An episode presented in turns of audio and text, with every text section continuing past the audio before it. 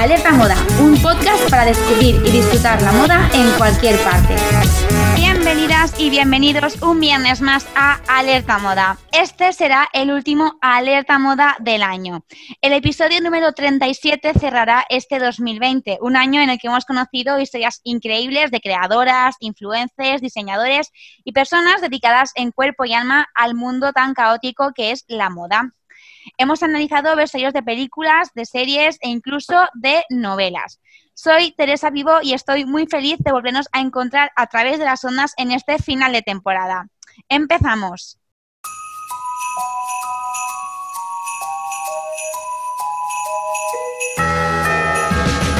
En broche de oro de este diciembre especial en el que hemos inaugurado Alerta Navidad, lo vamos a dar recordando los momentos más impactantes que ha vivido el mundo de la moda en 2020. Un año marcado por cancelaciones de eventos, despedidas y polémicas, pero también un ejercicio que ha animado a muchos creadores a dejarse llevar por la imaginación, innovar y apostar por el riesgo en una temporada muy diferente. Para dar este repaso a 2020 cuento con la ayuda inestimable de nuestra colaboradora habitual, Constanza de la Costa. Hola, Connie. Hola. Y tenemos una nueva incorporación que no ha querido perderse este último alerta moda del año, Bea Aguilera. Buenas, bienvenida. Bueno, bienvenidas las dos. ¿Qué valoración hacéis así en general de 2020 vosotras? Yo creo que ha sido un poco un desastre, ¿no? Eh, y era como en nuestro año, en enero, y ya en marzo, eh, fatal, fatal. Pero bueno, a mí personalmente, sí que es verdad que yo personalmente no, he tenido grandes eh, problemas. Lo que pasa es que, claro, luego lo pones en la balanza y, jolín, a nivel mundial ha sido tan malo que, que no puedes decir que es un buen, un buen año, incluso cuando no te ha pasado nada a ti personalmente. Claro. A mí me pasa un poco que no sé si se me ha hecho un año muy largo o muy corto, porque por una parte dices, ostras, eh, con esto del parón mm, parece que han habido tres meses de año y ya se acaba, ¿no? Pero por otra parte, por cómo hemos vivido estos meses es de, uff, qué largo, qué pesado que se acabe ya. Sí, la verdad es que a mí, por ejemplo, me parece que enero de este año ha pasado como hace 36 meses en vez de 12 o algo así. Es, es como una sensación muy extraña. Vamos a explicar un poco cómo vamos a hacer esta review de 2020. Hemos preparado 10 categorías a través de las que recogeremos noticias, estilismos, recomendaciones y cositas que nos ha regalado este 2020. Eh, ¿Ha sido difícil o fácil hacer esta recopilación de, moda 2020? Eh, a mí me ha sido dificilísimo, la verdad, me ha sido súper difícil. Eh, ¿Por qué es eso? También lo que, es, lo que estabais diciendo de que no sabéis si este año ha sido un mes o ha sido 30 años. Eh, me ha pasado igual, yo ya no sabía lo que había pasado este año, lo que no. Luego, eh, al principio de todo, pasaron como muchas cosas a la vez. no sé, yo como que no, no, no me ha sido fácil encontrar cosas realmente importantes. Sí, y que eh, pasaba un poco, bueno, no sé si a ti te pasaba, que había cosas que las tenías muy claras, ¿no? De esto ha sido muy impactante y otras que dices, pues, pues este año no sé, chica. Claro. A ver, es que ha habido poco movimiento en general. Eh, a lo mejor en, los mundos que más juego dan a nivel de, de moda y a nivel artístico, pues son los que más parados han estado y de eso hablaremos también en este recopilatorio. Vamos a empezar, si queréis, por la primera categoría, que justamente la hemos llamado la gran decepción. Las malas noticias o las peores noticias que nos ha dejado este 2020? No sé, chica. A ver, yo he tenido un gran drama. No sé si es una gran decepción en este mundo, pero mm, yo la ropa mm, en general necesito probármela y no se puede. ¿Sabes? O sea, mm, eso, digamos a una pequeña escala, eh, es que es un problema. O sea, vale, sí, te puedes probar, pues vas al probador, haces tu cola kilométrica, te, dice, bueno, te desinfectan así a grandes rasgos, pero chica, yo no estoy, no estoy del todo a gusto. Y a mí me era muy práctico lo de, mira qué abrigo tan mono, voy a ver qué tal, me lo pongo aquí mismo. Mm, yo, para mí, eso ha sido una bajona. Tal cual, tal cual. Es verdad que ha cambiado un poco eh, la experiencia de compra y yo creo que eso está pasando factura a todos los niveles. Sí, sí, sí, sí, sí. No, además que eso, probarse la ropa en casa, por ejemplo, aquí no hay ningún, los probadores no están abiertos bajo ningún concepto y aquí te lo tienes que probar en casa, pero también, claro, yo, yo no me fío de todo el proceso de, la ropa que llega a mi casa cuando la compro. Entonces, em, eso a mí me da un poco de, no sé, de cosa, ¿no? Y ¿qué hago? ¿Me la pruebo enseguida cuando llega o me toca esperar 5 o 7 días dejarla en cuarentena? ¿Qué ha pasado con esa ropa que, no sé, dónde estaba esta ropa? ¿Quién la ha tocado? Bueno, claro. porque nunca al final sabes realmente si se están siguiendo protocolos de, pues eso, de seguridad y cosas así. Sí, porque además yo hace, o sea, hace ya unos años leí un artículo sobre qué había en la ropa de las tiendas, en plan de cogían los pantalones y nos analizaban, y había cosas muy desagradables. O sea, es como que yo ya desde que leí ese, artículo me quedé como un toque en plan de eh, intento coger siempre lo, último del montón o comprar online o ir a tiendas que están que sé que tienen menos eh, afluencia pero claro, este año mucho peor. Claro, es que dices, ¿y qué hago? Lo lavo con mi ropa, pero mi ropa ya sé que está desinfectada, lo dejo ventilando, ¿Qué, hago? Es difícil, es difícil. Eso de comprar y, por, y ponértelo al día siguiente, yo creo que ya la gente hace cada vez menos. O sea, yo, por ejemplo, Ya, no, ya no puedo hacerlo. O sea, ya tengo que dejarlo ahí un ratito eh, separado, que se ventile y ya. Cuando se supone que se ha muerto todo, me lo pongo y a disfrutar. Sí, sí, exacto. Bueno, Connie, ¿cuál ha sido la peor noticia para ti en este mundo de la moda y la cultura de este año? Bueno, yo creo que más a escala mundial eh, ha sido pues todo el tema de la cancelación de festivales de música, conciertos, el cierre de teatros, bueno, el golpe que ha sido para el sector cultural a nivel mundial, eh, el tema del coronavirus. Eh, es verdad que han habido em, ideas y, cosas que han, que han podido volver, no sé, a hacer conciertos, las redes sociales han tenido mucha importancia en esto, pero bueno, al final es que detrás de un concierto no está solamente el cantante, está claro. todo un equipo, gente que monta eh, escenarios, gente de luces, gente de sonido, bueno, entonces eh, hasta la gente que pone las vallas para que, ¿sabes? Para, que, para hacer la cola, toda esta gente se ha quedado ahí eh, colgada y bueno, yo creo que eso ha sido una de las más noticias. Además que es un sector que recibe muy poca ayuda de normal y está recibiendo muy poco apoyo em, también. Entonces, y ha pasado en todas partes, no solamente en España. Totalmente. es de los que más impacto ha tenido y menos apoyo eh, ha recibido, creo yo. Es algo que yo creo que a todos al final nos ha, eso nos ha influido, lo hemos notado de un modo u otro porque a lo mejor no en festivales, pero a lo mejor, yo que sé, en tu pueblo hacían una noche de monólogos y de repente no lo han hecho y te has tenido que quedar en casa viendo las noticias, que es siempre lo mismo, yo creo que también esto servirá para poner un poco en valor al fin y al cabo. Sí, y también, bueno, no solo ya los festivales, sino las tradiciones, eh, las fiestas de los pueblos, las fallas, por ejemplo, en Valencia, es decir, ha sido todo un sector que se, que se ha quedado bajo cero eh, y no, ya os digo, ya no, no solamente pasa en, España, aquí ha pasado exactamente lo mismo aquí en Irlanda. Y, y, bueno, es un sector que ya es precario de por sí, sobre todo el mundo del espectáculo y pues aún, pues, o sea, del entretenimiento y aún más ahora, vamos. Bueno, pues yo mira, creo que la peor noticia yo me lo llevo mucho al mundo de la moda 100% y es el fallecimiento en octubre de este año de Kenzo Takada, el director creativo y fundador de la, marca, de la marca Kenzo, que yo creo que es de las más conocidas mundialmente porque también es el creador de la famosa fragancia Kenzo, de esa amapola roja, que es súper simbólica y fue de los primeros, o sea, fue el primer diseñador japonés que logró hacer ese paso y abrir ese camino en las semanas de la moda de París, en la alta costura. Desgraciadamente falleció a causa de la COVID-19, era como un statement dentro de, de lo que es la historia y sobre todo la historia de la moda nipona que cada vez tiene más presencia y gracias a pues este tipo gracias a personas como Kenzo que fueron los que abrieron camino a toda la horda de diseñadores japoneses que están ahora en las altas esferas de la moda internacional. Vamos de las malas noticias a algo un poco más optimista. ¿Cuál ha sido la gran noticia de 2020 para vosotras que ha revolucionado el mundo de la moda? Una noticia que esperabais. No, yo creo, que, algo que ha pasado ahora eh, ha sido todo el movimiento social del Black Lives eh, Matter.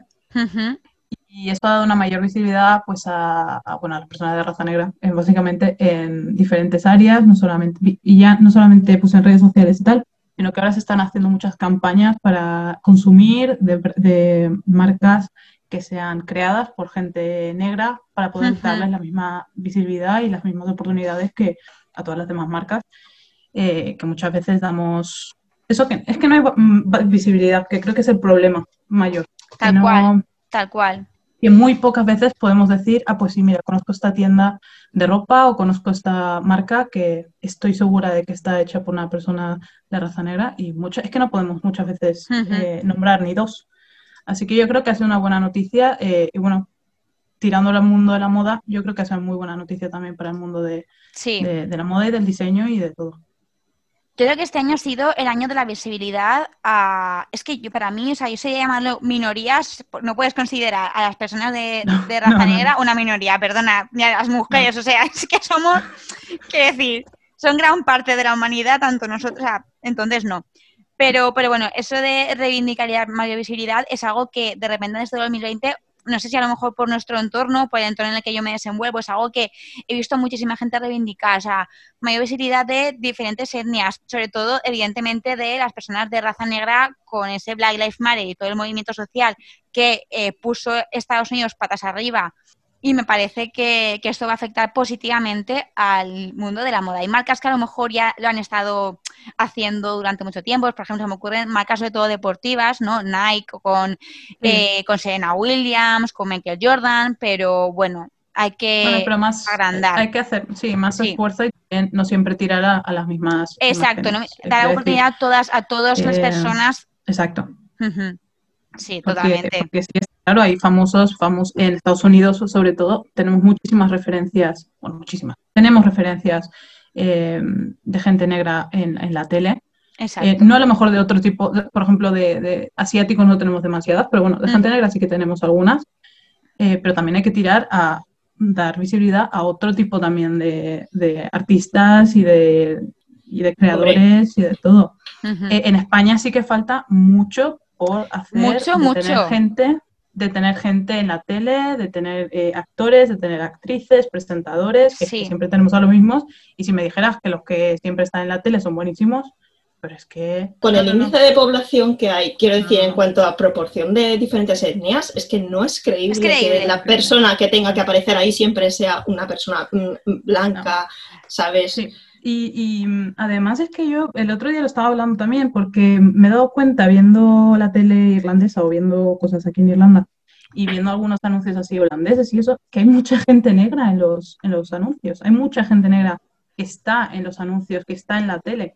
Entonces, yo creo que también en España deberíamos empezar a plantearnos que, oye, que esa gente existe y que tienen que acceder a los mismos niveles que accedemos nosotros que hay muchos señores en la tele y no hace falta tanto señor en la tele. También, es que claro, es que claro, metemos, metemos en un jardín. Chica, pues a mí me ha alegrado que me da la sensación que consumimos un poquito menos, hmm. ¿sabes? O sea, ya no tanto por vicio, sino, claro, el no tener tanto acceso directo a la tienda física te hace como replantearte un poquito más tus compras y dices, ostras, mmm, parece que ya no me tira tanto el ojo cuando no sé qué hacer, estoy ociosa, voy a ver qué tienen tal tienda y me doy un paseo y al final es que picas, ¿sabes? Hmm. Que picas. Bueno, parece que eso se controla un poquito, aunque sea por la fuerza y con esta situación de mierda, pero... Yo, por ejemplo, no estoy comprando demasiada ropa porque es que no la utilizo.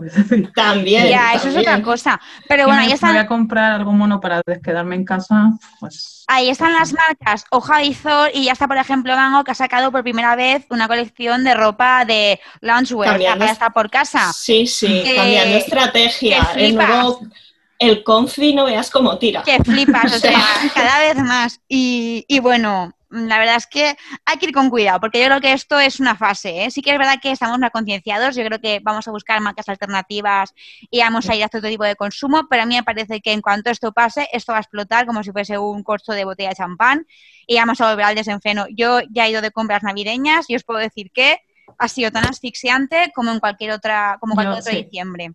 Sí, yo me agobié. Y de verdad que no fui a tiendas grandes, ni fui a grandes marcas, ni fui a nada, o sea, pero era imposible pasear tranquilamente por las calles comerciales de Valencia. Pues mi buena noticia, Bea, me viene muy bien, eh, creo que va a colación de la tuya, porque yo para mí, una cosa que creo que hacía falta en España por fin es el código que va a regular en España la publicidad de los influencers en tanto en Instagram como en YouTube, bueno, sobre todo en Instagram, que es la más que, la que más descontrolada está. Yo creo que ya hacía falta una, no es una ley, no es una ley, es un código. Es decir, solamente lo, tienen que cumplir los, los influencers que, lo, que decían firmarlo, ¿vale? Que eso no está buena noticia. Recomendación, Bueno, pero ahí digamos que las marcas, eh, digamos que presionarán para que o no, porque ya sabemos que, o sea, a veces algunas marcas ya me sorprenden, en plan, ¿de, verdad sigues trabajando con esta gente? O sea, ¿de verdad sigues trabajando con esa persona? Eh, ¿No puedes tener un poquito de miramiento? ¿No ves que hace una colaboración que no tiene sentido? Entonces, claro, ahí está. Es que no puedo. Eh, yo quiero decir que las influencias que lo firmen y los influencers que lo firmen, oye, mm, tienen mi apoyo, no mi dinero. Es verdad que viven, ahora mismo viven muy happy todas y ponen, lo marcan como les dé la gana, pero tener yo creo que es una responsabilidad también como ellas como medio. Yo, me parece que las redes sociales al final sí, totalmente. Son, un medio de comunicación más y tienen que estar regularizados, igual que tenemos regularizado los anuncios en eh, cadenas grandes, en prensa y todo. Y sobre todo, una cosa muy fea que he visto yo estos últimos años es eh, el patrocinio por parte de influencers de productos que no deberían consumir eh, su público objetivo. Que eso está regularizado su presencia en medios de comunicación, pero ahí en redes sociales, una influencer cuya media edad de seguidores es de 13 te está vendiendo un, ese tipo de cosas, yo creo que ya hacía falta algo que dijese esto. Sí. Oye, pues sí, gran noticia, muy necesario. Sí, yo también eh, me, me, me, alegró el ver que, bueno, que por lo menos está haciendo algo, aunque sea un mínimo, y que esto también nos va a dar un poco también de qué van algunas influencers, de ver si, si firman el acuerdo no, si, Tal cual. ¿no? Eh, a mí ya te digo que, me, es que, el tema de influencers me pone, me, pone de los nervios. Y el tema de publicidad sobre todo, ya no solamente ellas, porque bueno, es que al final tenemos que entender que es un trabajo más, que los oficios y los trabajos cambian y se evolucionan y esto es y es un trabajo más como cualquiera, pero sí que es verdad que a veces que digo, chica, de cinco, de siete días que tiene la semana, cinco es publicidad, un día publicitas un té detox, al otro me publicitas una lavadora, al otro me... Chica, pero bueno. Me habéis preguntado mucho por esa lavadora. Me habéis preguntado mucho. o sea, ya no sabes lo que utilizan porque se lo están pagando, no sabes lo que utilizan porque realmente les gusta. Eh, nada, y encima es que no, puedes criticarlas porque, claro, es que, ¿cómo vas a Es que estoy trabajando, es que mi trabajo, chica, mira, así como critico un anuncio que no me gusta de la tele, puedo criticar lo que me dé la gana. Vamos, vamos digo yo, ¿eh? Puedo criticar lo que me dé la gana. A mí me pasa con las influencers que es como, eh, cuando empiezan a hacer estas cosas, dices, no conozco a esta persona. ¿Sabes? Ya no sé, ya no sé qué es lo que mm, defiende o lo que le gusta o lo que no, porque mm, es incoherente. Claro. Cuando, cuando para mí el principio de una influencer es, no sé, una persona que mm, tiene un, un perfil que te gusta o no te gusta y por eso lo sigues. Entonces dices, a ver. Y que te fías de ella. Claro, si no eres coherente ha cambiado mucho la influencer, ¿eh? Tú veas las, publicaciones de Dulceira o de eh, Alexandra Pereira hace 10 años y era una foto de ellas con eh, estos de Zara, estos de Mango, como yo he visto como tú, voy a comprar mm. donde tú, puedes conseguir mis looks porque son súper asequibles y de repente ya no son más como tú. Y eso hay que tenerlo en cuenta. O sea, las influencers ya no son gente de a pie, que ha tenido suerte, no. Y la nueva nada de influencers, de hecho, nunca ha sido gente de a pie. O sea, hay, hay influencers que nunca han sido de a pie. Y hay que tenerlo en cuenta, porque... luego la calidad también, que una chica se ponga delante de la cámara a enseñarme el test de lo que sea que se está tomando, para mí eso no es una buena publicidad. Y yo como marca exigiría un poquito más y yo como consumidora sí que exijo que se me presente la publicidad con más calidad. Porque la publicidad de la tele tiene mucha calidad. Te lo puedes currar. Claro, te lo puedes currar de otras, de otras maneras y yo creo que, tienen los medios para hacerlo. Y luego ves algunos vídeos y algunas publicaciones de Instagram y dices, madre mía. Y me has pillado aquí sentada en el borde de la cama y te voy a hablar de esto. Tal cual. Bueno, creo que de influencers vamos a hablar mucho en nuestra siguiente, nuestro siguiente modalidad de premio, que es eh, por la boca muere el pez. Esa gente del mundo de la moda que la ha liado pardísima este año por cualquier cosa, por algo que han dicho, algo que han hecho. Personajes que, por lo que sea, este 2020 no ha sido su año. Connie tiene ganas. Connie, tiene ganas. Venga, Connie. Yo siempre tengo ganas. Eh, a ver, yo tengo. A ver, yo, esta chica, yo no la. Esta mujer, yo no la no consumo para nada, ni siquiera la seguía, pero yo me entero de todo.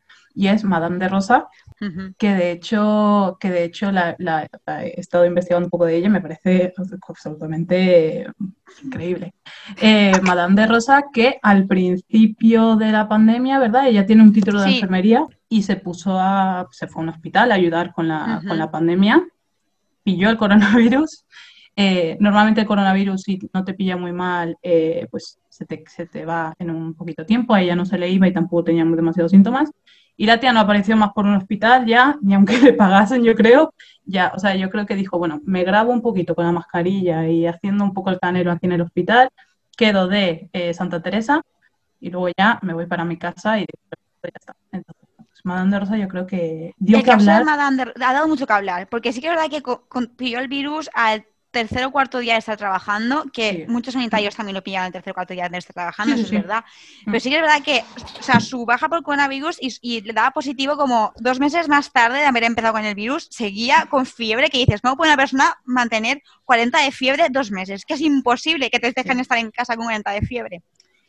Y claro, está ahí porque, joder, es una enfermedad que puede ser muy chunga, muy chunga, pero claro, también está el hecho de decir, joder, es que si yo tengo llanta de fiebre durante dos meses, yo no me iría a mi casa tranquilamente o yo intentaría...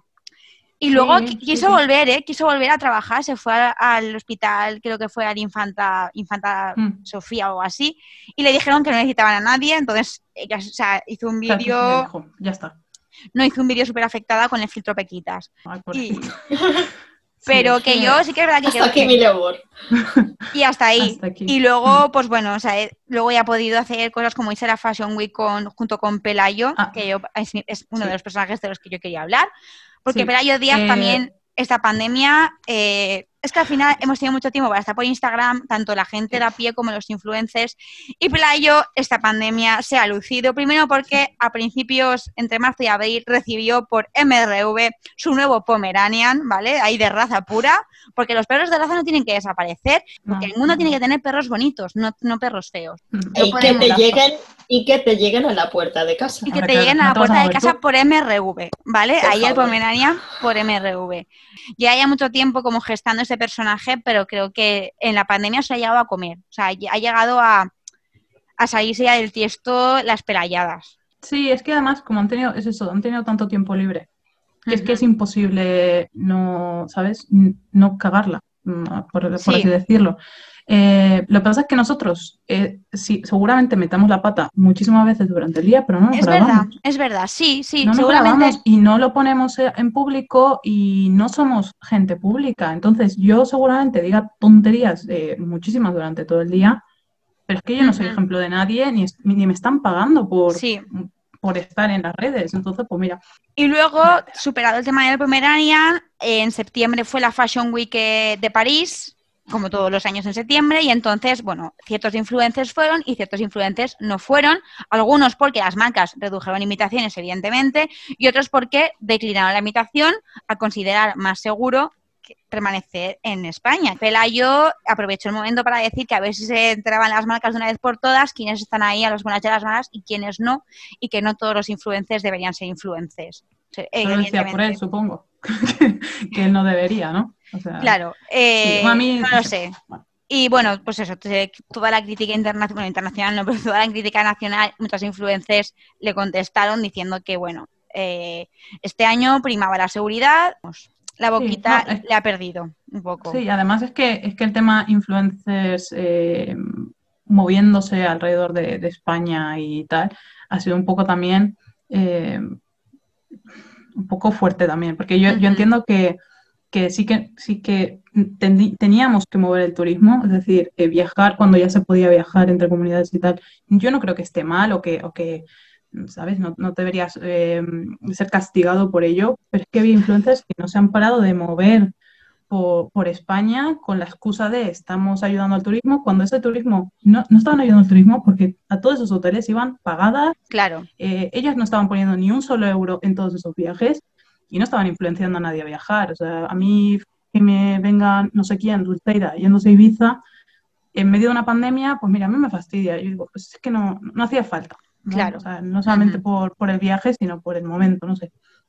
Y, eso, y no creo que hayan sido tampoco un, una gran influencia para que la gente se vaya más de turismo, vamos. No, yo, yo tampoco pienso que sea, no, quizá este año, bueno, pues sí, pueden ayudar a, eh, descubrir nuevos sitios o a dar importancia al turismo local, pero es verdad que en un año como este, pues a lo mejor no mucha gente podía salir de casa ni permitirse ir, bueno, a Ibiza o a ciertos destinos de España que muchas veces son bastante prohibitivos. Sí, que, realmente no en España no turismo bastante turismo rural ni han publicitado turismo a, pequeños sitios, se han ido pues todas al, mismo sitio, se han ido todas a Ibiza y se han ido todas a bueno, pues Sí, como vendiéndote una imagen a la que decías, es que no voy a acceder en este momento. Y no me apetece, o sea, ahora mismo irme a Ibiza no, no me apetece ir a tomar el sol, porque es que más, no sé, no me apetece estar morena todo el, todo el año como tú, vamos. Bueno, yo para acabar con este por la boca muere el pez, la última polémica que ha desatado, que se ha desatado en el mundo de la moda son las palabras de la diseñadora Carolina Herrera, que ha dicho: Solo las mujeres sin clase llevan el pelo largo a partir de los 40. Veo muchas mujeres por la calle y por detrás se ven muy guapas con su pelo largo y sus minifaldas, pero cuando se dan la vuelta, ¡ah! Son viejas.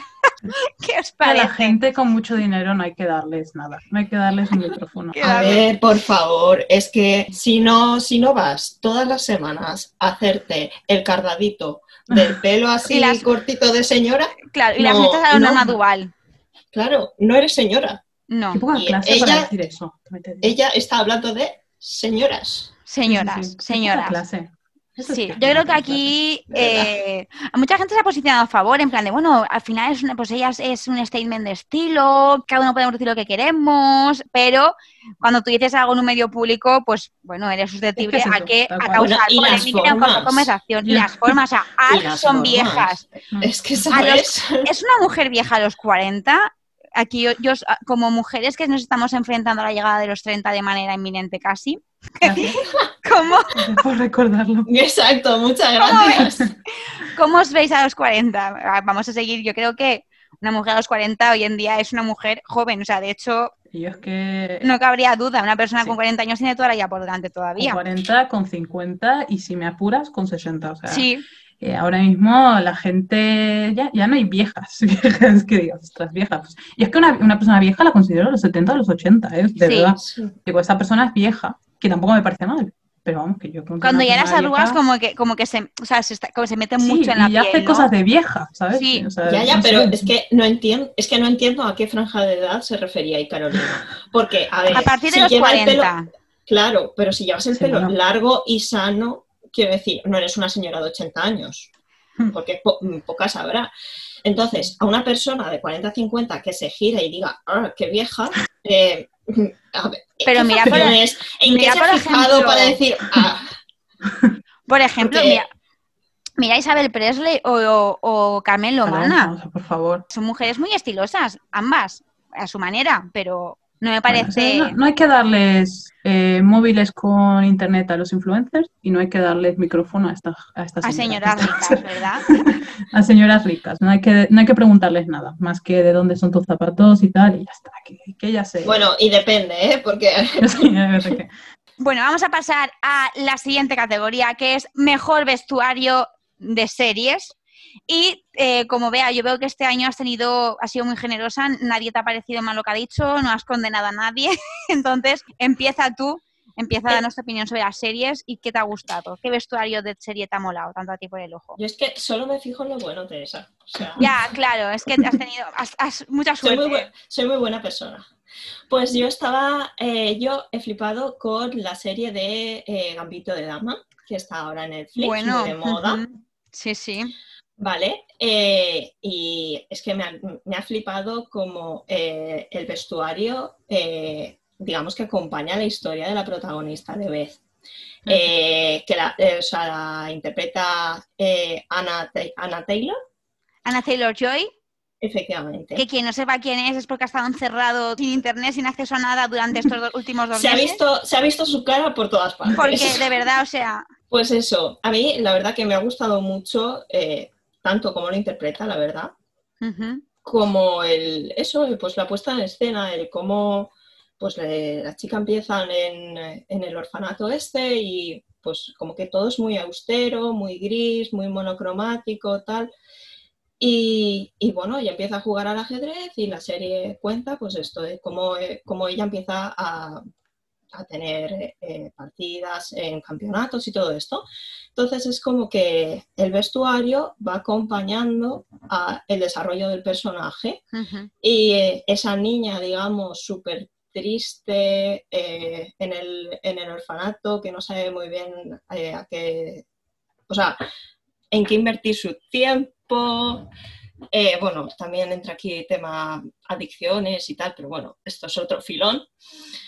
Eh, eh, pues eso, empieza vistiendo unos, como típico uniforme, súper triste, y a partir de ahí, bueno, encuentra, encuentra su afición, encuentra que es lo suyo, empieza a jugar al ajedrez, se empieza a mover por ahí, empieza a conocer gente nueva, porque también, bueno, al final es adoptada, sale del orfanato, tal cual, y empieza a cambiar su forma de, de vestir, la ves como más colorida, más suelta, con empieza a combinar eh, blusas con faldas, que si escotes, no sé qué, es como que conforme ella se va soltando y se va desarrollando como persona, pues va encontrando también como su huequecito en, esto del mundo de la moda, ¿no?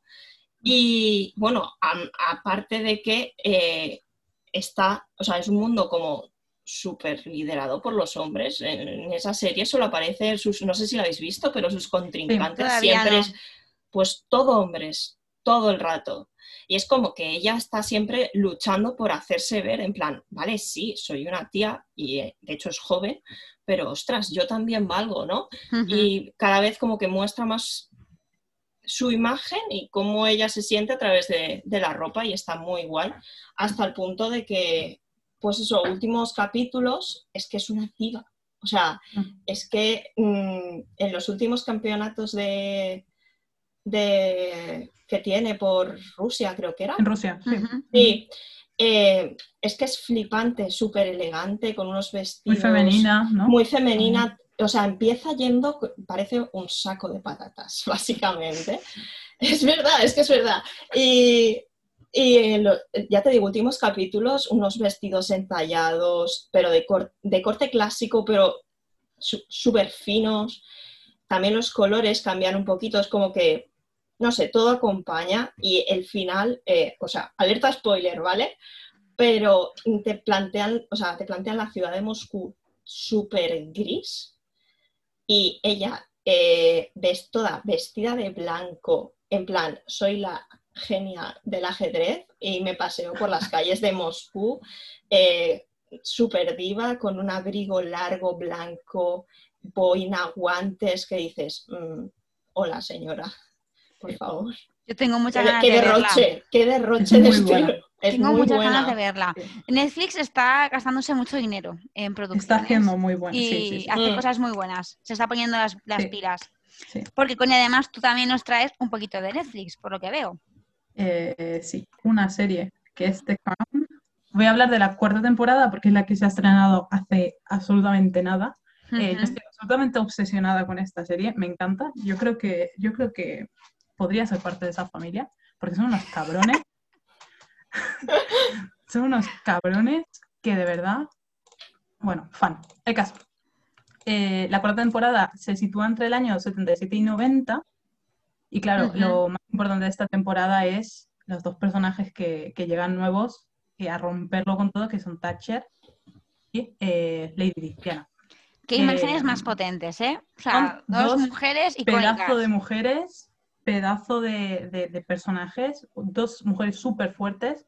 Eh, Thatcher eh, es, bueno, a mí, Thatcher que, la hace Gillian Anderson. Adorada y querida adorada y querida en este podcast y en mi vida. Em, claro, es que se, come al personaje eh, y Diana es otra chica, yo nunca la había visto, pero es Emma Corrin, que también, bueno, lo hace muy bien, la verdad, es que, es que las dos están increíbles y es que son dos personajes que, claro, es que no, no puedes, no puedes pedir un personaje mejor para, para interpretar. Entonces, bueno, eh, la cuarta temporada está hecha, bueno, se sitúa entre el 77 y el 90, para los que si no lo habéis visto simplemente eh, va como siguiendo la historia de la, de la familia real británica, sobre todo Elizabeth en las primeras, la reina eh, Elizabeth las primeras temporadas, luego pues se va centrando en otros personajes, en esta temporada pues ves un poquito de todo. todas sus historias, todos los rollos que hay ahí eh, entre ellos, eh, todos los momentos históricos. No es un documental, porque no es un documental, pero está todo muy basado en la vida real. Salseito histórico. Es salseo histórico del que, del que mola. Del que mola. Hombre, siempre está eso de que en cuanto, en cuanto se estrena la temporada de Crown, la familia real británica está en contra, la familia de... Y eso siempre mola porque dices, hombre, había algo de cuando estáis ahí tan revolucionados, algo habrá que habéis visto que diréis, es que esto, que ya no se corrido un tupido vero. Sí, sí, les, les, tiene que escocer porque además es que los ponen de vuelta y media todos. Y eso a mí más me gusta, es que los ponen de, vuelta y media absolutamente todos, nadie se salva. Y yo feliz. Bueno, eh, a mí lo que me gusta mucho es que, ahora voy a hablar de la cuarta temporada, pero en las primeras temporadas es que, bueno, es, un tiempo de posguerra, eh, la reina Isabel es muy joven, eh, llega al trono súper joven, es una mujer que, bueno, pues no sabe qué hace ahí, porque además es que el rey muere de golpe y como que, bueno, ahora qué hago yo, porque soy la heredera. y todos los colores, pues son colores de posguerra, son colores muy oscuros, y las primeras y segunda temporadas todo el vestuario es muy oscuro, bastante simple. Y luego en los años 60 es cuando, que es la tercera temporada, es cuando empiezan pues ya a introducirse otro tipo de colores. También las personalidades de cada personaje son mucho más fuertes. Eh, cambia también los, las actrices y los actores porque cada dos temporadas cambian el casting. Entonces, claro, eso es súper interesante a nivel es verdad. de todo. o sea, a nivel de todo es súper interesante. Entonces, bueno, en los años 60 se ve pues más una paleta de colores pastel y todo eso, un poco más, pues bueno, pues un poquito más colorido. Y luego ya en la cuarta temporada, eh, que son los años 80, eh, años, sí, finales de los 80, principios de los 80, bueno, todos los 80, eh, es una versión como, tienes estos personajes que son como la reina, el rey, todos estos personajes que eh, ves que no están siguiendo ningún tipo de moda de esa época porque son muy clásicos y son muy tradicionales y tienen siempre una versión pues, más apagada en los colores que a lo mejor te puedes esperar de, una, de, la década de los 80, pero luego, claro, te, te encuentras con Diana o con Thatcher, que tienen unos vestuarios que son impresionantes y yo creo que son los dos a los que eh, se focaliza también la serie en los vestuarios también. Sí. Em, Amy Roberts es la diseñadora, bueno, la, que lleva todo el diseño de los vestuarios, aunque luego tiene un equipazo detrás. Em, he visto algunos documentales y dice que, bueno, que, el que en el estudio donde hacen todos los trajes y eso, em, tienen como viajes visuales donde tienen pues fotos reales de los, de los personajes que se van a contar, telas, eh, telas de la época, estampados, colores, bueno, todo eso. Y, mm, y bueno, eh, de eso puedes ver que la temporada es muy real, es muy, o sea, todo el vestuario es muy real y puedes realmente comparar vestuarios que hay en la serie con fotografías reales, por ejemplo. Sí, yo he visto hilos de Twitter que los comparan y es impresionante. ¿eh? Sí, es impresionante. Em, y bueno, eso, hay algunos personajes que han encontrado su estilo, como la reina, que es muy clásica, que es muy tradicional, y luego pues Diana y Thatcher que, que tienen pues esa frescura de no solamente de ser los nuevos personajes, a mí lo que me parece alucinante es que esta serie ha vuelto a poner, bueno, es que Lady Di, la verdad es que siempre está bastante en el imaginario conectivo y todos los años hay especiales de moda de Lady Di, etcétera, pero gracias a esta serie, ¿vale? Se ha vuelto a comercializar uno de los jerseys icónicos de Diana de Gales, que es uno rojo con ovejas blancas y una oveja negra, ¿vale? Hmm. Pues lo ha, vuelto a comercializar, a comercializar la firma Warm and Wonderful y hmm. Oisho sacó uno no te creo. Mister, igual, igual, igual, que misteriosamente ha desaparecido en su catálogo. Ah, vaya. Duró poco, pero duró. O sea que algunas afortunadas y afortunados que lo hayan ah. podido cazar van a poder tener en versión low cost, porque el de la otra firma yo creo que en España ni, venden, eh, han podido cazar en versión low cost el jersey clavadito al de Diana del Oisho. Sí, porque es que además, eso, Diana fue, fue un icono de moda. Es icono de moda. fue icono de moda y lo es. Lo, y lo es, lo es, es, es em, perpetua. sí, es muy, es muy interesante además todo el viaje que hay detrás de ella y de su vestuario, eh, como, porque ella, claro, ella empezó con 19 años, se metió en una familia real. De ser eh, una profe en una guardería se mete a una familia real. Bueno, eso es increíble. Yo es que no hay, no hay documental de Diana de Gales que en mi casa no se vea. Es así, tocando. Noche temática de la 2, Diana de Gales. Palomitas y hasta las 2 de la mañana viendo la televisión pública española. Bueno, yo a falta de una tengo tres propuestas. Dos de ellas volvemos a Netflix otra vez y son eh, la segunda temporada de The Politician y eh, la serie Hollywood, ambas de Ryan Murphy. Estas dos series en particular tienen una estética muy marcada y muy chula. En The Politician, pues si hablamos un poco de este, del estilo de, de Gwyneth Paltrow, pero bueno, eh, son el estilo de presentar como la alta sociedad americana se inspira muchísimo en la California de los años 70, colores muy brillantes, verdes, rojos, marcas, primeras marcas, eh, vemos cosas de Sandro, de Chanel, de Marc Jacobs, mezcladas un poco con Zara, con Topshop, y luego, pues todo muy clasiquito. O sea, no vemos un vaquerito, no vemos una zapatilla de deporte, no. O sea, es todo eh, un estilo de mm, ir a reglaete con el cardigan de Peyton, que es, no se separa de él. Las chicas tienen un estilo preppy, desde más rockero, el personaje, por ejemplo, de Lucy Byton, hasta un poco más eh, azucarado en otros personajes, pero bueno, eh, me encanta, me encanta The Politician y me encanta su vestuario. Y Hollywood, que es la nueva apuesta de Ryan Murphy, que se supone que eso va a tener esta temporada. No sé si la habéis visto. Sí, buenísimo. No, bueno, me encantó. Es una fantasía. Mm. Pues bueno, las dos, pues Hollywood es una fantasía, es un cuento de Hollywood.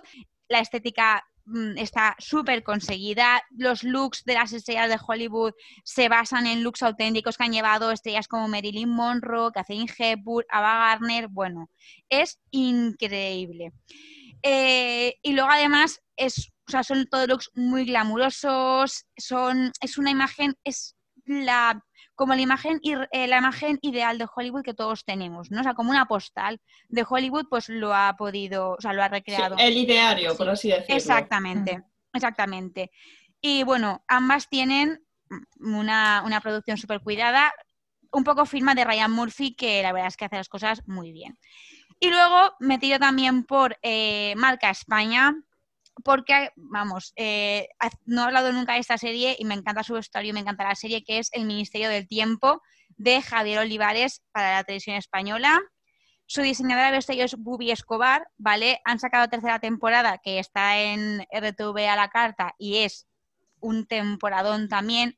Eh, de media 200 y 250 trajes en cada capítulo, eh, más todo lo que van utilizando de la época actual. Eh, cada personaje tiene su propio armario para las diferentes épocas y todo lo que se ponen, sea de la época que se ponen, sigue su personalidad. es decir, por ejemplo, el personaje de Alonso de Entre Ríos, que es del siglo XV, cuando lo ves en la vida real, él lleva un look de la, de la vida actual, pero sí que es verdad que a lo mejor lleva pues chaquetas estructuradas, con un poco incluso un rollo militar, colores más apagados.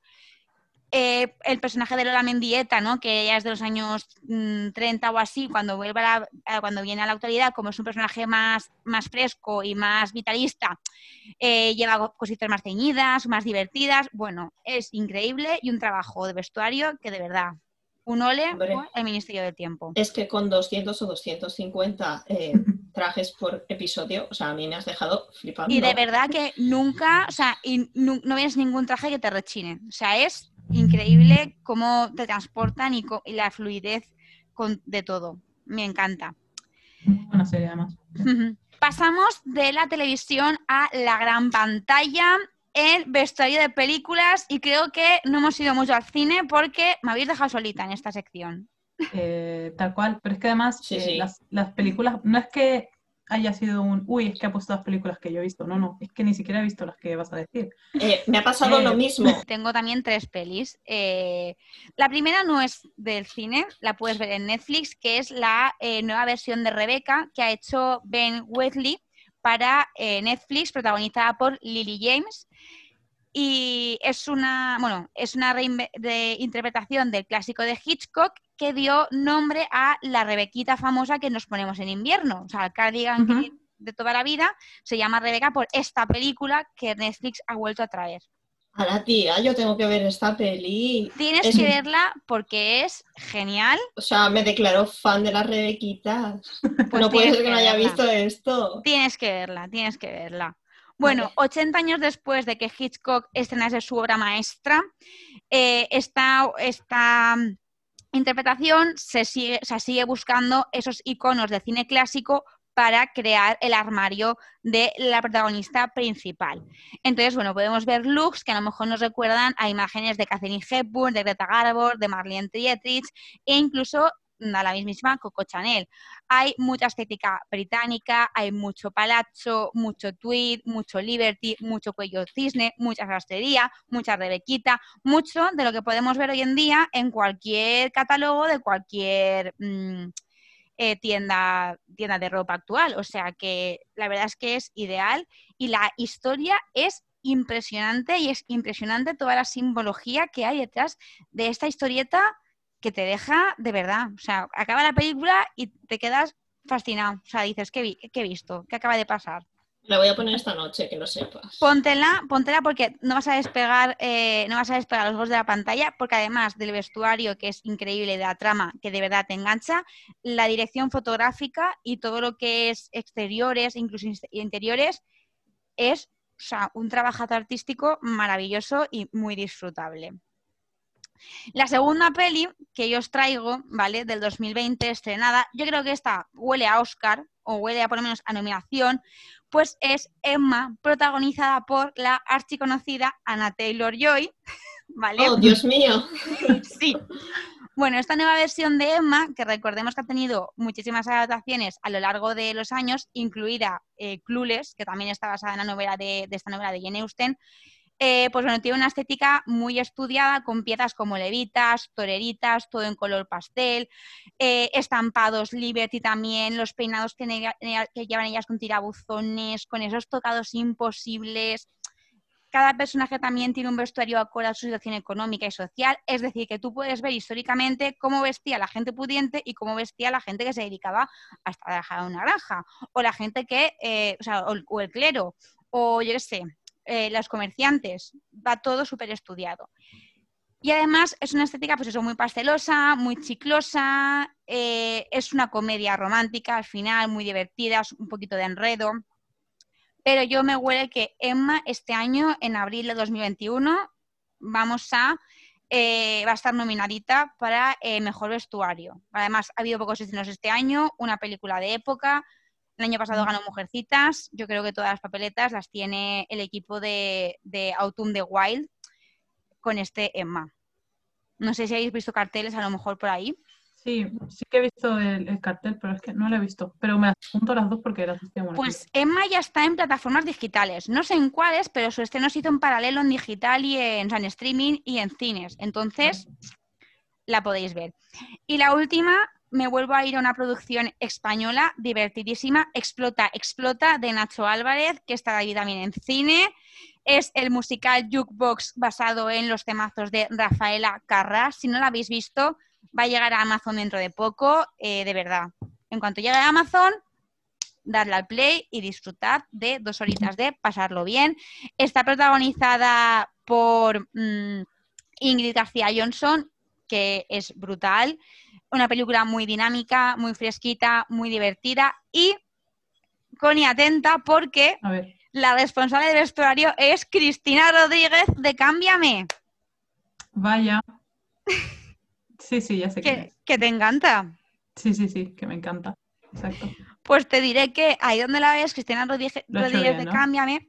Primero el vestuario es impresionante, sí, son ropa muy, muy sesentera, colores muy flúor, juegan mucho a que los personajes, o sea, el color de la ropa de los personajes va también a conjunto con el color del entorno de los personajes, mucho contraste. Y luego te diré, Cristina Rodríguez, cinco nominaciones a los Goya como mejor diseñadora de vestuario. Mírala. Cinco. Muy bien. Oye, pues mm, las felicito. Em, he visto el tráiler, tiene muy buena pinta, de ¿eh? todo hay que decirlo yo. A lo que es César Nacho Álvarez, un gran trabajo en Explota Explota. Cristina Rodríguez tiene un pequeño papel también dentro de la película, se atreve. Y mm. evidentemente hay muchos guiños a Rafael Acarrá con esos monos que se ponía ya súper ceñidos con pantalones campana, los escotes, mucho, eh, también mucha explicación de cómo funcionaba la censura y, y, lo que es todo el tema de la moralidad en televisión en esos años, con esas mediciones de la minifalda, cuánto mide por encima de los rodillas, por debajo, el escote que se le ve, que no se le ve. Todo eso. Súper explícito. Súper explícito, sí, sí, sí. Y, está muy bien porque te explica la moda y te explica pues cómo hemos evolucionado y cómo ya no hace falta medir la longitud de ninguna falda, porque no es necesario. Así que os dejo las tres de 2020 y con este último alegato de que ya, no ya hemos cambiado la televisión y sale la gente como le da la gana, nos vamos a la sección reinventarse después de la pandemia. Esas iniciativas del mundo de la moda que pues han hecho un poquito mejor el mundo o han sido muy creativas dentro de un entorno hostil. Connie, ¿tú qué tienes por aquí? Em, a ver, yo he puesto reventarse después de la pandemia. No he puesto de moda porque, bueno, yo hablo de lo que sé. Pero bueno, también, también hay que decirlo. Eh, los Emmys, los MTV Awards, todo esto también son pasarelas de moda a su... Exactamente. Exactamente. a su modo. Así que, pues mira, ya está, ya lo, he salvado. Em, bueno, pues bien hilado, Connie. Bien hilado, ¿no? pues, ¿qué iniciativas han habido con todas estas galas? Pues todo, pues se han reinventado, se han reinventado y las han eh, los MTV Awards, por ejemplo, se presentaron desde Nueva York en agosto, pero no había nadie invitado, se hacían pues, en diferentes sitios, se hecho en streaming. Eh, me parece súper interesante y como es tan fácil hacer ahora estas cosas, bueno, no fácil, ¿no? Pero bueno, que es posible hacer estas cosas, pues me parecen muy, unas muy buenas iniciativas. Y luego los semis, eh, los semis me hacen especial gracia porque cada uno pues la hizo en, su casa, ¿no? Los nominados estaban en su casa y pusieron a, eh, pusieron a gente fuera de sus casas con el Emmy en la mano por si ganaban entrar y darle el Emmy a la persona. ¿eh? Brutal, brutal. Bueno, entonces tú te veas porque ves a una persona vestida de blanco, toda tapada, toda asegurada para no contagiar a nadie con un Emmy, con un Emmy en la mano y si no ganan, adiós muy buena, me voy a mi casa. Exacto. Absolutamente increíble. Ahí podrían hacer lo mismo en Eurovisión. Exacto, me, me, me pareció. Mira, otro que también se ha alimentado, Euro Junior.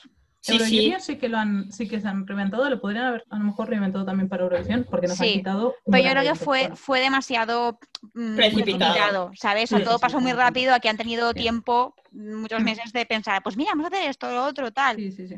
Sí, pero bueno, yo creo que eso, eh, se han reinventado este tipo de, galas y está, está muy bien. Creo que es otra forma también de hacer entretenimiento. Ha sido un soplo de aire fresco también eh, dentro de un año muy aburrido a nivel de alfombras rojas y a nivel de modelitos de, alfombra roja, de comentar modelitos y todo. Mm.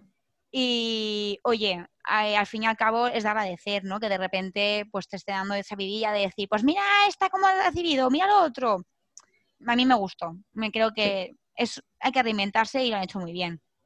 Hmm. Yo hablando de reinvenciones, eh, para mí una cosa que me ha encantado de, este, de estas Fashion Weeks alternativas ha sido el desfile de marionetas de Moschino, con ese front row en el que estaba su marioneta de eh, Anna Wintour, su marioneta de The Weeknd, bueno, todo el Star System. Me ha encantado, me ha encantado. Y creo que son alternativas ya no solo para esta temporada difícil, sino que me parece que, el desfile de, los desfiles de moda están un poco de moda. Eh, ya hemos visto ya muchos desfiles alternativos en lugares eh, diferentes a la pasarela, desfiles de moda en plena calle, en, desfiles de moda en mercados. Creo que todo el tema de los desfiles tiene que reinventar y me parece que hay mucho camino por recorrer y es interesante empezar a hacerlo. Este de marionetas a mí me encantó y me parece un trabajo de taller de costura o sea, recrear esos, esas, esas piezas tan, tan pequeñitas en miniatura creo que es algo, vamos, o sea, digno de eh, admirar y me parece que es una obra de arte lo que hicieron, más que un despliegue. Además, el mundo de la moda que es tan, o sea, que es tan interesante que se sea creativo, ¿no? exactamente, exactamente. Más que la modelo en la, en la esto, que está muy súper bien y está genial, pero no sé, es, es, fácil también ser un poquito más creativo y más esta gente, los diseñadores son súper creativos. Pueden hacer cosas muy interesantes. Y de estas cosas que nos encantan, ¿no? Que es la, forma creativa, los horrorcitos del año, porque alguna, algún patinazo por ahí también ha habido este año y cosas que deberían desaparecer. Y el 2001 se debería llevar junto con el COVID. Vea, cuéntanos. A ver, yo hay varias cosas que no entiendo en este año. En una de ellas he de decir que comparto con Connie. Yo de verdad que no estaba a favor de los shorts, estos vaqueros, super shorts, que se te veía lo que viene siendo el culo, pero tampoco llego a entender los de corte ciclista. O sea, si quiero vestirme de ciclista, pues me pongo, me subo en la bici. Pero yo, yo para ponerme un vaquero que me hace, yo a las modelos las veo y digo, bueno, vale, venga. Pero me lo pongo yo y me hace una pierna de morcilla. Ahí a, altura de rodilla, ¿sabes? Ese corte, yo no sé, pero a mí no me queda nada bien. Y, no es un corte.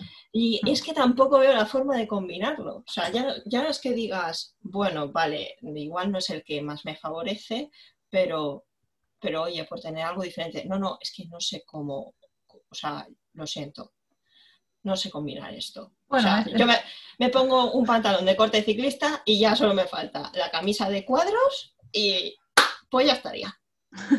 Bueno, es volver un poco a como nos vestían de pequeñas, ¿no? La, bermuda de ciclista en plan tipo legging, eh, una sudadera y zapatillas. A mí me vestían así de pequeña, vamos, estoy segura, porque es el típico look que no lo llevabas tipo ciclista, que llevas largo.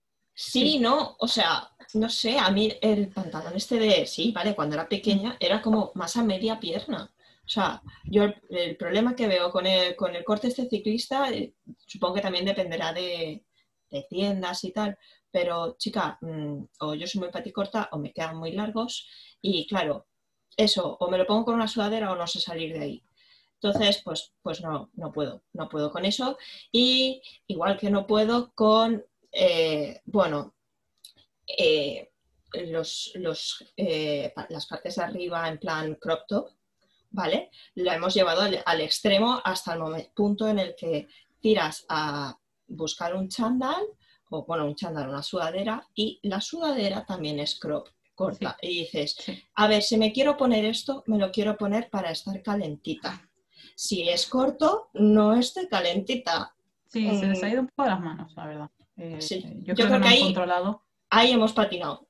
Sí.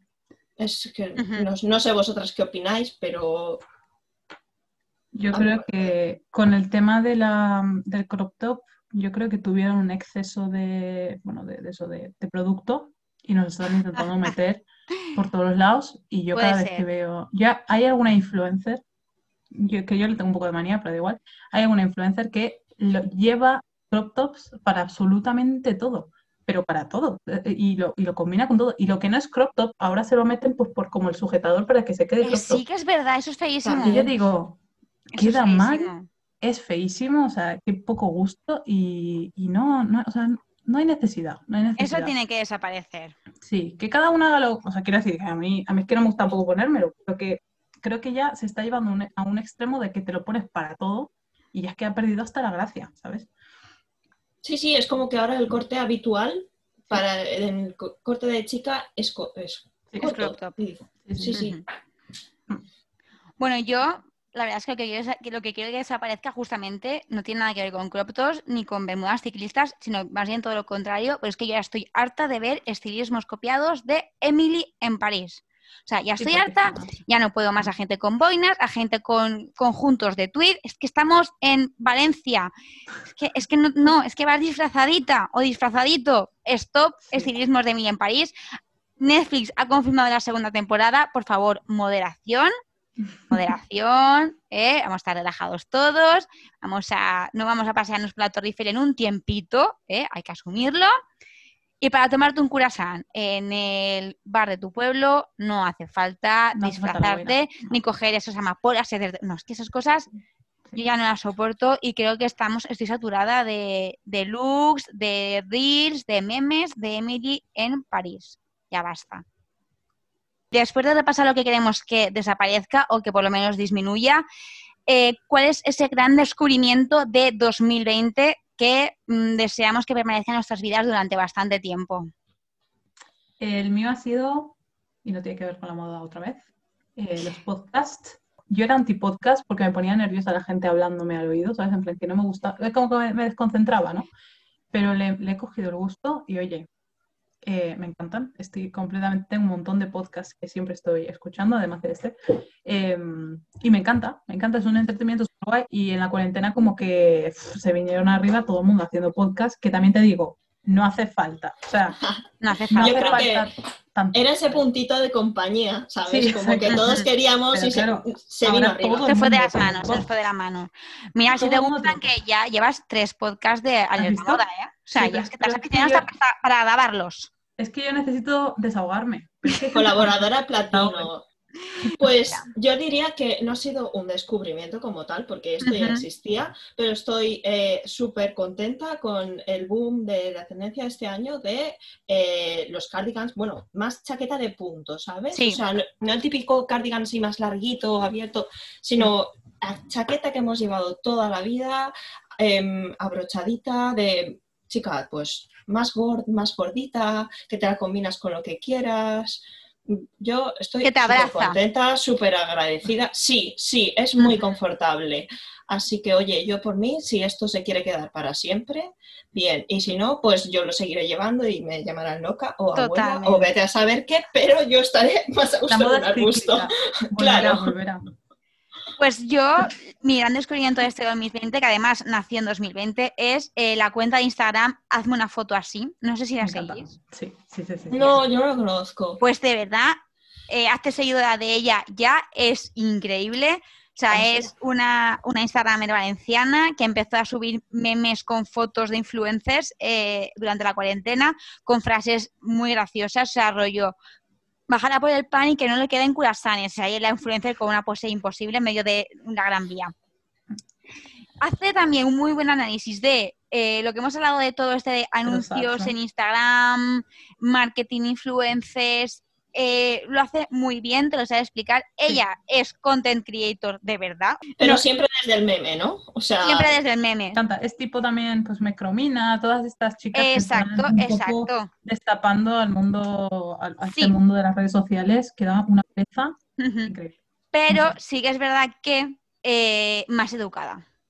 Sí, sí, sí, sí. Lo hace desde el buen gusto, lo hace desde la educación y desde el respeto que yo me río mucho con eh, Mercromina, me río mucho con Victoria Martín. Iba a decir algo de Mercromina, pero tampoco parece que esté criticando a todo el mundo. No voy a criticar a nadie. Victoria Martín también me gusta mucho. Pero para mí son eh, reyes, Victoria Martín. Genias. Genial. Claro, tienes que tener como muy claro eh, qué estás viendo, ¿no? O sea, viendo, escuchando. es un poco el estilo. A mí, por ejemplo, Victoria Martín me parece increíble porque es mi estilo de meterme con. Exactamente. Es más a saco, más a saco. Es más a saco y me Llega a ser hiriente, ¿sabes? No, pero bueno, en, en alguna foto así, muchas veces ella, a ella no le hace falta comentar. Ahí te das cuenta del absurdo que es el mundo influencer a veces. Cuando dice, dice, eh, atención a esto. Entonces te ponen el corte del vídeo y dices, madre mía, lo que acaba de soltar por su boca. Y ya está, o sea, no hay más, no, no, hay, ni, no hay ni reflexión porque simplemente con prestar atención lo escuchas y dices, ostras, si nos están tomando el pelo y ya sigues con tu vida y em. eres un poquito menos ignorante.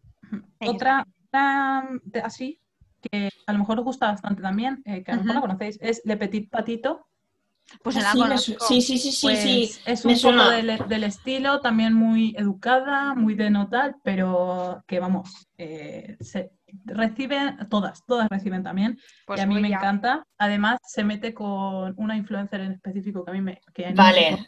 ya, ya sé quién es. ¿Empieza por L? ¿Empieza por L? Sí, sí, L, L, Y. L, Y. y es que Mm, es que de verdad, me encanta. Entonces, bueno, pues de pasa es que también. Es más sutil. La he descubierto este año. Sí, sí. Cuesta más de este pillar. Sí, pues ya, yo ya la estoy siguiendo y tengo muchas ganas de ver los stories porque está genial.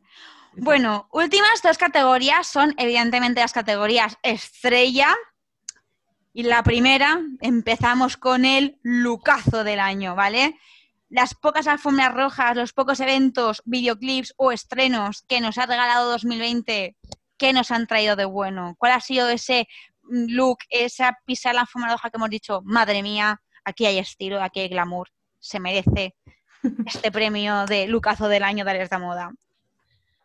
Pues yo veo digno de destacar eh, cómo apareció Nayan Nimri en el Festival de Cine de San Sebastián. O sea, es que, a ver, esta mujer siempre ha tenido, pues no sé, una identidad como muy marcada, ¿no? Todas pensamos en ella, vale. Apareció con eh, un dos piezas, ¿vale? Era un culot, un pantalón culot y una blusa. Eh, era como todo negro, con unos, con unos lunares de colores así muy grandes, ¿vale? Y la, la blusa era como, como maxi, ¿vale? Y por cómo llevaba las mangas y, y el escote, pues eh, no sé, me recordaba un poco así al, al estilo japo. Sí. Sí. Eh, Súper elegante, pero con mucha presencia, en plan como es ella, de hola, aquí estoy yo, pero sin recurrir al típico vestido de alfombra roja que pensaríamos, de, no sé, como más, más princesa, no, es que no es princesa, no sé, no sabría cómo decírtelo, Mm. ¿vale? No sé, muy guay, la verdad. A ver, yo lo estoy viendo. Me recuerda un poco a una madre de comunión así como moderni- modernizada, ¿no? Revisionada. Qué bestia Me eres. gusta, me gusta, pero me recuerda, no sé, a mí un poco a eso, ¿no? Con el bolsito, el Sí, bolsito se lo sí. quitaría. Sí, Entiendo que el traje, pone aquí que era de Loewe, o sea, que el bolso será de Loewe y evidentemente tienes que llevarlo todo porque esta gente pues tiene un contrato detrás, pero. Pero el bolso se lo quitaría, pero sí me gusta, me gusta. Es y muy bonito, ¿eh? Creo que puede funcionar también por separado muy, muy bien. Sí. El pantalón es precioso, por cierto. El pantalón es El pantalón es precioso. Eh, la blusa me genera. meh. Es lo Sí, de por la blusa separado, es más no lo sé. Le hace un cuello raro, ese, ese escote eh, a lo kimono. está como hacia, la- hacia el lado, ¿no? Pero es que es muy bonito, me gusta. Me gusta Es mucho, bonito, es bonito. Sí, y es que Está, bueno, está como hacia el lado porque, según he visto, eh, es como, como una especie de broche enorme. O sea, Sí, te- lleva como Sí. una parte de mm, dorada Sí. y eso es lo que cierra el escote. Y no sé. A ver, a mí me parece. A ver, Pero es- una propuesta diferente. Yo creo que Exacto. estamos un poco hartos del clásico vestido de alfombra roja de sirena con escote corazón en rojo, en negro o en dorado, que es lo que vemos siempre todos los años. Pues oye, Sí. chica, pues no, mira, me sí, que planto un queda dos muy piezas bien, pero. y ya está. Sí, que sí, queda todas que- genial, pero es verdad que son ¿Sabes? un poco. Sí. No te da igual. pereza, no te da pereza, Sí, ¿sabes? Y eso está siempre bien. Connie, sí. ¿qué has Em, visto tú por ahí yo- interesante? Yo a Zendaya, que a mí, bueno, Zendaya me encanta. Siempre tiene unos Zendaya. vestidazos, porque es que además se pone una bolsa de basura y la chavala va guapísima. Sí, es, es estiloseta, guapísima. es estilosa. Eh, bueno, entonces Zendaya para los premios Emmy, eh, que ganó el premio a Mejor Actriz de, de serie de drama. Llevaba un vestido, bueno, si lo buscáis ahora mientras estoy hablando, es un vestido con un escote súper pronunciado negro, así como muy cuadrado, ¿no? Mucha separación entre eh, los pechos. Eh, y luego una falda midi morada con la cintura como súper definida. Eh, es, es diseñado por Christopher John Rogers y lleva también zapatos estileto negros Louboutin y joyas de Bulgari. Bueno, es un, me parece un vestidazo, bueno, también una gala desde, desde casa, o sea que, no sé, me parece que es muy acertado, le queda muy bien, eh, no es una cosa así que digas, uff, que, no sé, eh, qué princesa o qué tal, o sea, la verdad es que me parece muy en su estilo y, y- y muy bonito. A mí me Luego gusta llega también otro. mucho el otro. El otro me gustó Cuando un montón. recoge el con premio, esos flequillos sí. llevado esos lunares, con, con el escote ese tan atrevido, bueno, la parte de arriba tan atrevida. Me gustó muchísimo. Los dos, me parece que es que Mm. Los ella es dos, muy estilosa, muy bonitos. Zendaya. Sí, sí. Zendaya, Yo o he- sea, He de decir que el, el primero, el que tú comentabas que te había gustado más, eh, lo podría asimilar incluso, mm, no sé, o sea, está claro que es un corte de vestido, pero me recuerda como a los baggy, los pantalones. sí, Sí, pues como si llevase eso Y sí, la falda tiene quizá un poco, cómoda, un poco un guiñito racial, a lo mejor, Sí, también, ¿no? puede ser. sí, sí, sí. sí. Puede ser, puede ser. A ver, Los dos vestidos son muy interesantes, ¿eh? Pero Sí, a mí sí, sí. creo que me ha gustado un poquito más este. El, el otro es que también le queda espectacular, pero claro, es que, a ver, ya te digo, le pone una funda de edredón y a esa chica es que le queda Sí. genial. de Zendaya hablamos mucho en el episodio de la Galamet y es que Mm. es espectacular como esta chica, desde que comenzó su andadura por las alfombras rojas, mm, es que siempre acierta, o sea, es que es Tiene muy buen jovencita estilista, ¿eh? y tiene, sí, o sea, y tiene un Em, equipo y ella que lo sabe lucir y se atreve. Que eso es muy importante porque en las sí, sí. ya hay que atreverse, o sea, ya no, me- ya no nos sirve lo, que, lo de siempre. Sí. Bueno, pues yo me voy un poquito a lo tradicional. Yo soy una básica, ¿vale? Porque eh, además es que no puede ser más básico lo que voy a decir. Pero bueno, para mí el lucazo del año que a mí se me ha quedado en la retina eh, y también porque al final, sí, es, es que de las pocas alfombras rojas en las que me he fijado este año bien y porque fue en enero, evidentemente, es eh, Natalie Portman con esa capa de Dior en los Oscars 2020 en la que está abordado con hilo dorado los nombres de todas las directoras que no estuvieron nominadas para los Oscars 2020. Entre ellas, por ejemplo, Greta, eh, Greta Gerwig, cuya película Mujeres estaba nominada a Mejor Película, pero ella no a Mejor Directora, porque por lo que sea, no sabemos. Por lo que sea. Eh, pues, por ejemplo, ¿no? o sea, que es, es, uno de los meses que más llamaba la atención el año pasado cuando salió la lista de nominados, pues eso, esa falta de presencia femenina, sobre todo con mujeres que habían hecho películas que realmente eh, habían marcado dentro de la industria y dentro de eh, la historia. Entonces, bueno, ella iba preciosa. Natalie Portman también es verdad que no arriesga tanto en las alfombras rojas. Me atrevería a decir que ese es uno de sus looks como más simbólicos. Yo te iba a decir, me vas a odiar, pero se pasa de clásico un poco. Sí, sí, no arriesga mucho, no arriesga mucho. Me parece precioso, ¿eh? Pero yo creo que el, el, gesto, el símbolo. Claro, eh, como mensaje. Exacto. Esa, ese ir de negro también, ¿no? Un poco el guiño al Mitsu, que al final también iban todas de, de negro. Mm.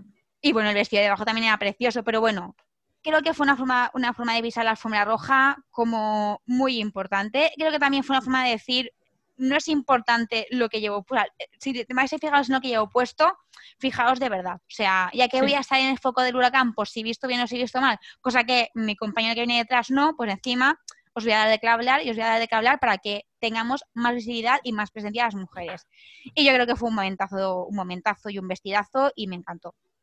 Yo he de decir que súper a favor del mensaje, súper a favor del vestido, pero con la capa, la capa me, recuerda a Hogwarts. Yo lo siento. Un poco Hogwarts pero no. Un poco jugas, pero bueno, yo la verdad es que muy, muy, muy a favor de este. Precioso, sí.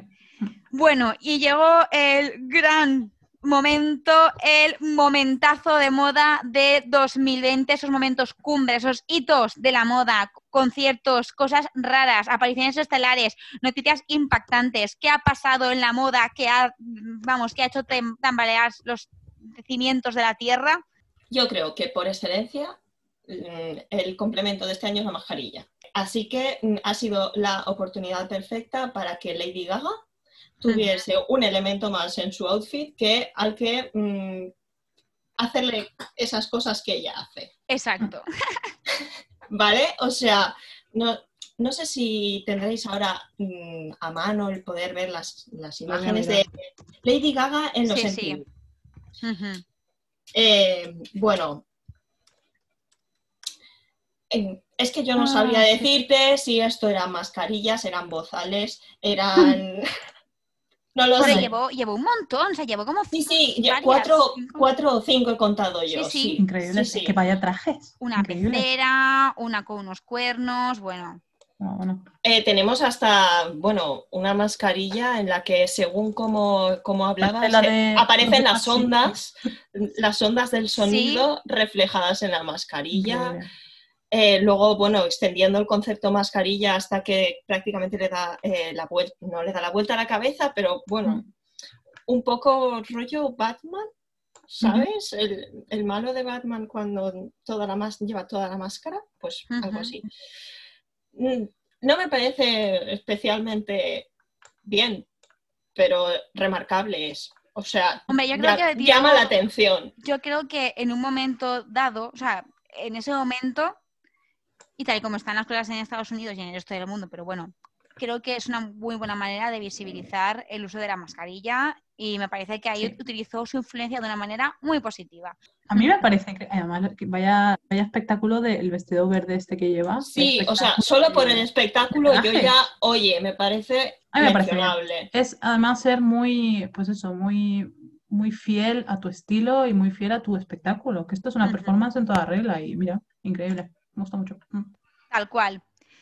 Connie, ¿tú también tienes algo musical? Bueno, creo que las tres tenemos algo musical, pero bueno, sí. dilo tuyo primero, va. Yo, creo que esta persona no ha hablado nunca en mi vida en una conversación de mi día a día, pero mira, en esto, me, porque he de decir que lo vi en una, bueno, pues te voy a quedar un poco friki, eh, lo vi en un eh, directo de Ibai, en un directo de Switch, y mm, estaba hablando del concierto de J Balvin en el Fortnite. No sé si habéis visto imágenes de eso.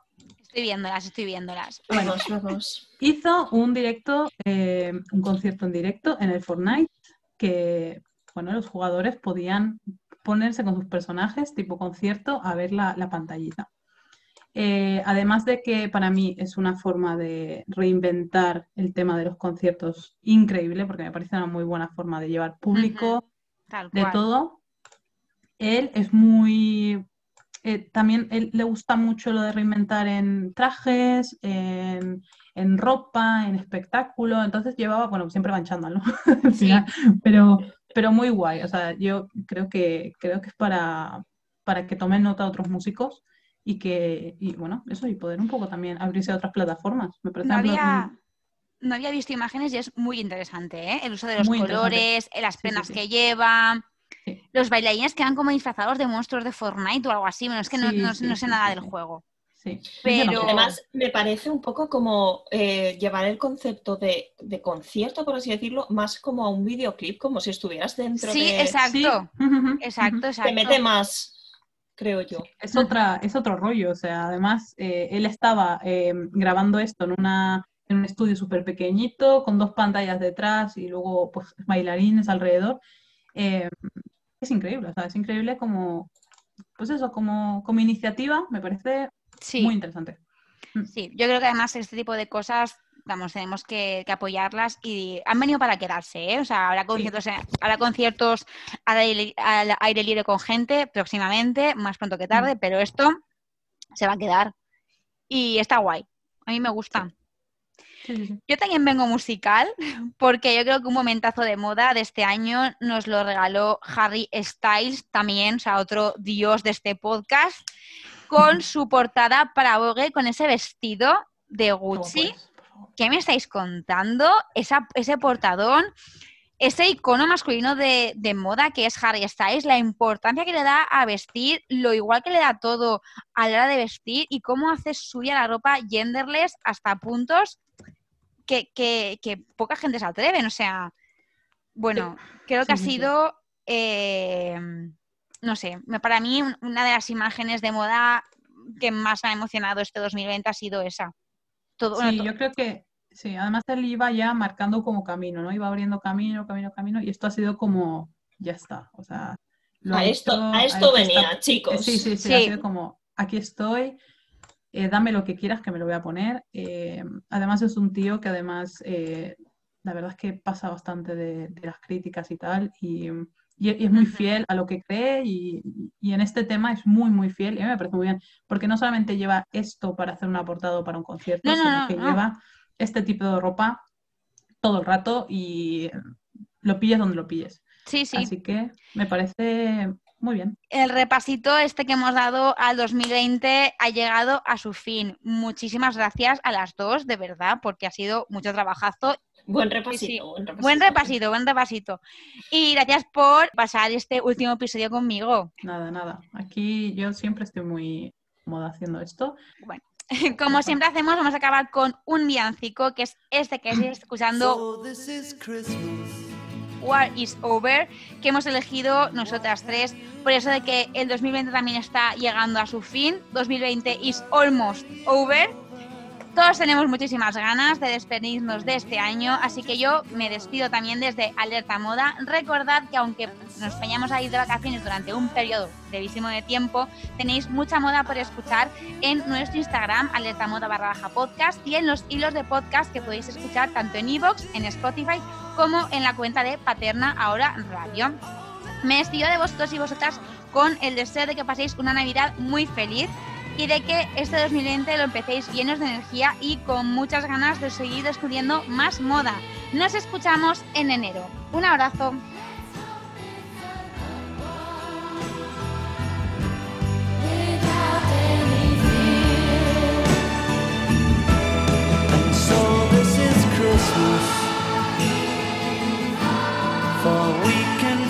Stop